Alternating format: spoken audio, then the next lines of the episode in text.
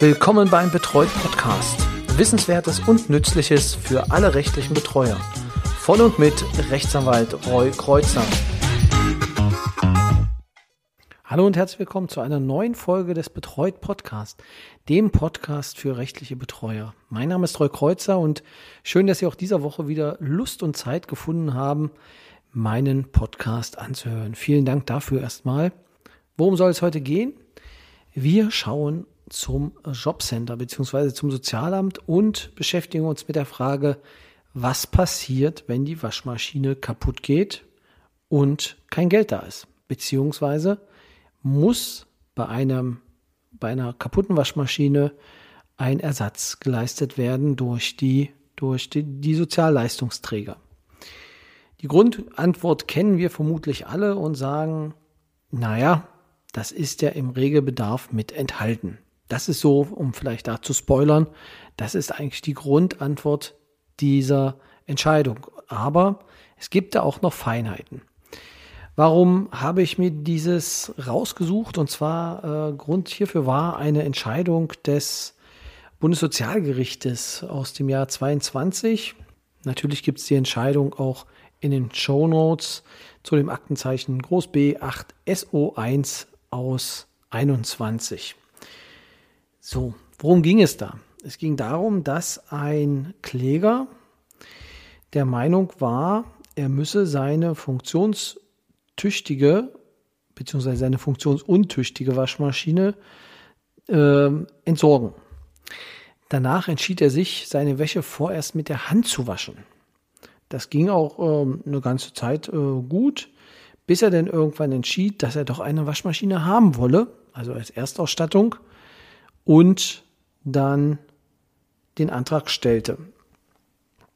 Ähm, kurioserweise wurde das Ganze, ähm, die Kosten, die am Anfang 299 Euro betrugen, senkten sich dann aufgrund von, wie es äh, so schön heißt, verschiedener eingesetzter Gutscheine auf 99,90 Euro. Das heißt, er wollte jetzt noch 99,90 Euro von dem Leistungsträger erhalten und ja, für seine Waschmaschine, die er sich dann anschaffen musste. Das äh, Landessozialgericht, also wir sind ja beim Bundessozialgericht, aber das Landessozialgericht hatte ausgeführt, äh, dass ein Anspruch auf Leistungen für Wohnungserstausstattungen nicht bestehe. Es handelt sich um einen Erhaltungs- bzw. einen Ersatzbedarf der gesetzgeberischen Konzeption, durch den der im Regelbedarf enthaltene Ansparbetrag auch dann abgedeckt werden müsse, wenn es sich um größere Anschaffungen handele. Genau. Also die Argumentation, die ich am Anfang schon erwähnte, es ist im Regelsatz enthalten. Ja, und da war jetzt die Frage, das Gericht musste nochmal darüber entscheiden, ob es nun äh, dem Kläger die 99,90 Euro zubilligt oder nicht. Und ja, es hat sich etwas lange hingezogen, diese ganze Entscheidung. Ähm, es ist aus dem Jahre, also das Sozialgericht in Berlin hatte damals am 21.07. geurteilt, äh, 21.07.2017 geurteilt. Das ist nun auch schon eine Weile her. Und 21 gab es die Entscheidung des Landessozialgerichtes und jetzt ist es dann beim Bundessozialgericht gelandet. Also wie hat jetzt das Gericht entschieden und äh, vielleicht dazu die Leitsätze. Und zwar sagt das Gericht, dass ein Zuschuss für die Anschaffung von Haushaltsgeräten nach, in dem Fall nach dem SGB 12 wurde es entschieden, 31.1 Nummer 1 grundsätzlich nur im Falle der Erstausstattung in Betracht kommt. Leistungen für einen erneuten Bedarfsanfall sind nur dann als Wohnungserstausstattung zu gewähren, wenn eine erhebliche vom durchschnittlichen Bedarf abweichende spezielle Bedarfslage besteht. Und das ist halt spannend, was jetzt als spezielle Bedarfslage gesehen wird. Das Gericht führt weiter aus, alle wohnraumbezogenen Bedarfe, die nicht im Zusammenhang mit einer Erstausstattung stehen, werden von der Regelleistung umfasst. Bei vorübergehenden Spitzen eines vom Regelbedarf umfassten Bedarfs kommt nur die Gewährung eines Darlehens in Betracht. Das heißt, wenn jemand eine Waschmaschine braucht, aber kein Geld hat, dann wäre die Gewährung eines Darlehens denkbar. Ich muss allerdings sagen, dass dies jetzt nicht Leitsätze sind des Gerichtes, sondern der NZS, der sogenannten neuen Zeitschrift für Sozialrecht. Die haben den Fall besprochen und äh, ja, eigene Leitsätze gebildet und haben es sehr gut zusammengefasst, was das Gericht hier entschieden hat. Ja. Auch ich habe etwas gelernt bei der Beschäftigung mit dieser Entscheidung, und zwar den Begriff der atypischen Bedarfslage. Die atypische Bedarfslage geht zurück auf eine Entscheidung des Bundessozialgerichtes aus dem Jahre 2014.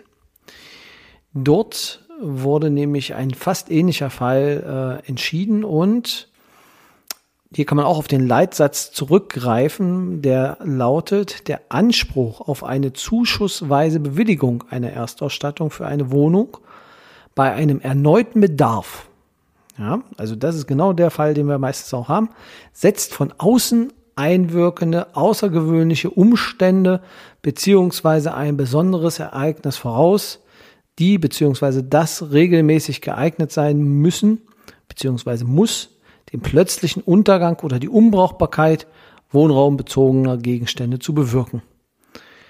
Sehr, sehr schwierig in seiner Wortwahl, aber heißt im Prinzip, wenn die Hütte abgebrannt ist, gibt's neue Möbel. Also das ist, glaube ich, ein Fall, der hier mit eintritt. Es muss atypisch sein. Das heißt, kein Umzug oder irgendwelche anderen Sachen. Also wahrscheinlich, wenn auch der Umzugswagen einen Unfall hat. Das wäre, glaube ich, auch noch ein atypischer Fall, äh, wo denn vermutlich eine neue äh, Erstausstattung bewilligt werden würde.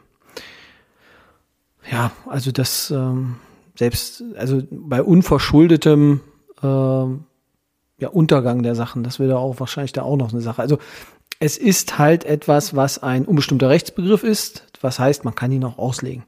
Bedeutet natürlich für Sie, liebe Kolleginnen und Kollegen, ähm, damit kann man natürlich spielen und äh, kann dann halt sagen, ja, das ist hier ein atypischer Fall, der vorliegt. Und dann kann man sich auf die Entscheidung des Bundessozialgerichts aus dem Jahr 2014, das verlinke ich dann auch noch, äh, berufen und äh, sagen, es, es liegt hier ein Fall vor. Dann kann man sich jedenfalls streiten, ob der typisch ist oder ob der atypisch ist.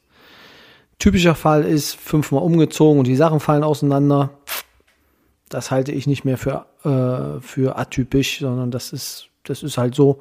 Das geht auch Personen, die jetzt mehrfach umziehen und keine Sozialleistungen erhalten. Genau. Das ist vielleicht an der Stelle zu wissen. Grundsätzlich kann man also festhalten, es wird nicht eine weitere Erstausstattung übernommen, sondern es muss alles angespart werden. Aber, und das vielleicht zum Schluss, wir haben ja gehört, oder ich habe ja erzählt, es gibt bei Spitzen eine Gewährung eines Darlehens. Und jetzt ist die Frage, wie läuft es dann mit der Rückzahlung des Darlehens? Und das ist vielleicht auch etwas, was man aus dem neuen Urteil des Bundessozialgerichtes mitnehmen kann. Denn dort heißt es, Entscheidend für die vorzunehmende verfassungsrechtliche Gesamtschau ist aber, dass Paragraph 37 in dem Fall SGB 12 im Anschluss an die Darlehensgewährung keine zwingende Aufrechnung vorsieht, sondern die Rückzahlungsmodalitäten unter einen umfassenden Ermessensvorbehalt stellt. Sowohl die Frage, ob das Darlehen überhaupt zurückgezahlt werden muss, steht im pflichtgemäßen Ermessen des Sozialhilfeträgers als auch die Frage, zu welchem Zeitpunkt eine Rückzahlung gegebenenfalls durch Einbehalt von der laufenden Leistung zu beginnen hat und schließlich auch die Frage, in welcher Höhe Teilbeträge zurückzuzahlen sind. Das heißt, das ist ein sehr gutes Argument bei einer darlehensweisen Gewährung, dass man äh, ja im, im Prinzip das, das, äh, die Behörde an das Ermessen erstmal erinnern kann und sagen kann, liebe Behörde, du hast dieses Ermessen, es wäre schön, wenn du es auch nutzt. Und äh, ja, kann man denn auf den Ermessensfehlgebrauch gehen? Also da würden mir dann einige Sachen einfallen, wenn das Ergebnis nicht so aussieht, wie es sein soll. Allerdings, und das äh, wird weiter betont, erfolgt ein Einbehalt von der laufenden Leistung, ist dieser auf 5% der Regelbedarfsstufe 1, das sind derzeit 22,45 Euro monatlich, beschränkt, kann aber im Ermessenswege auch niedriger festzusetzen sein. Also, das bedeutet, wenn man das so betrachtet, über 5% einer Rückzahlung wären nicht mehr Pflicht, also ermessensfehlerfrei. Das ist vielleicht etwas, was man noch mitnehmen sollte und äh, dann auch in Zukunft ja, eine, eine Überprüfung unterziehen sollte. Das heißt, zum einen, wenn es ein Darlehen gibt, kann man das Ganze, also wir reden jetzt hier von der Erstausstattung beziehungsweise von neuen Sachen, die man benötigt, dass die dann halt in ganz kleinen Teilen abgestottert werden. Beziehungsweise auch darauf verzichtet werden kann.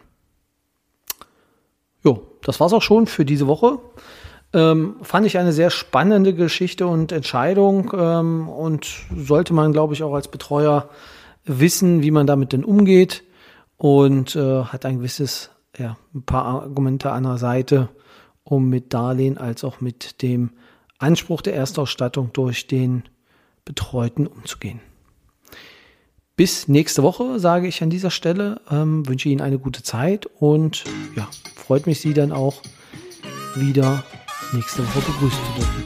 Machen Sie es gut. Tschüss.